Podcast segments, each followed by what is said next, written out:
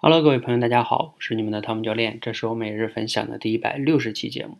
今天的标题啊，不知道你有没有仔细看，比较另类，叫“你的痛苦决定了你是普通还是杰出”。这个啊，并不是我的观点，是我今天看了一篇梁宁老师的文章的观点啊，觉得挺有意思的。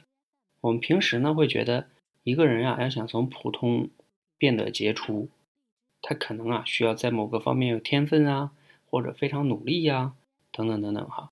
当然了，这些因素也不不否定。那在这里边呢，梁宁老师提出这个观点，我仔细琢磨了一下，觉得还是挺有意思的。他在原文中呢有这样两段话，去描述什么叫普通人，什么呢叫杰出的人。啊，我可以给大家原文读一下哈，你感受一下。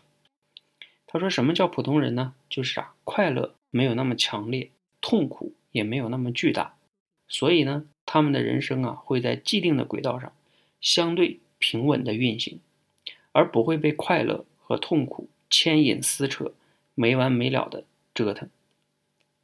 而什么叫杰出的人呢？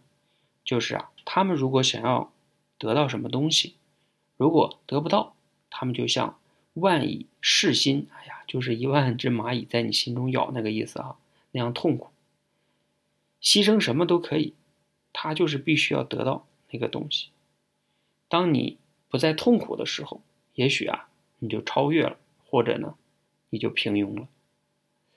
啊，大概是这样一段话哈，其他的呢就不多说了哈。主要就是大家可以琢磨琢磨，嗯，你自己平时有没有那种得不到什么，然后你特别特别痛苦，一定要得到那种经历呢？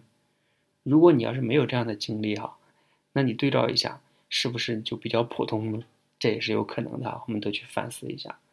啊，比如说，我就想到一个例子，就像这个梵高，我就有时候觉得他挺有意思的。你说他活着的时候穷困潦倒，画画也没人买，但是他还坚持画。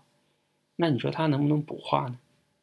是不是他不画他就特别痛苦，所以他就必须画？这个值得去琢磨琢磨。你可以想象一下，是这个历史上一些杰出的人，是不是比较符合这个道理？当然啊，有一些杰出的人可能是。也梁宁老师也说了哈，就是有些人他是因为在某方面有天赋嘛，所以他越做越有乐趣，那也是一方面哈。当然除了乐趣以外，也可能就是今天说这个原因，他不做他痛苦，所以他就持续的在做。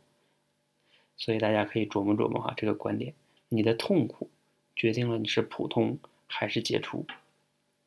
希望呢对你有所启发和帮助哈，谢谢。如果你觉得对朋友有启发呢，可以转发给他啊。谢谢大家。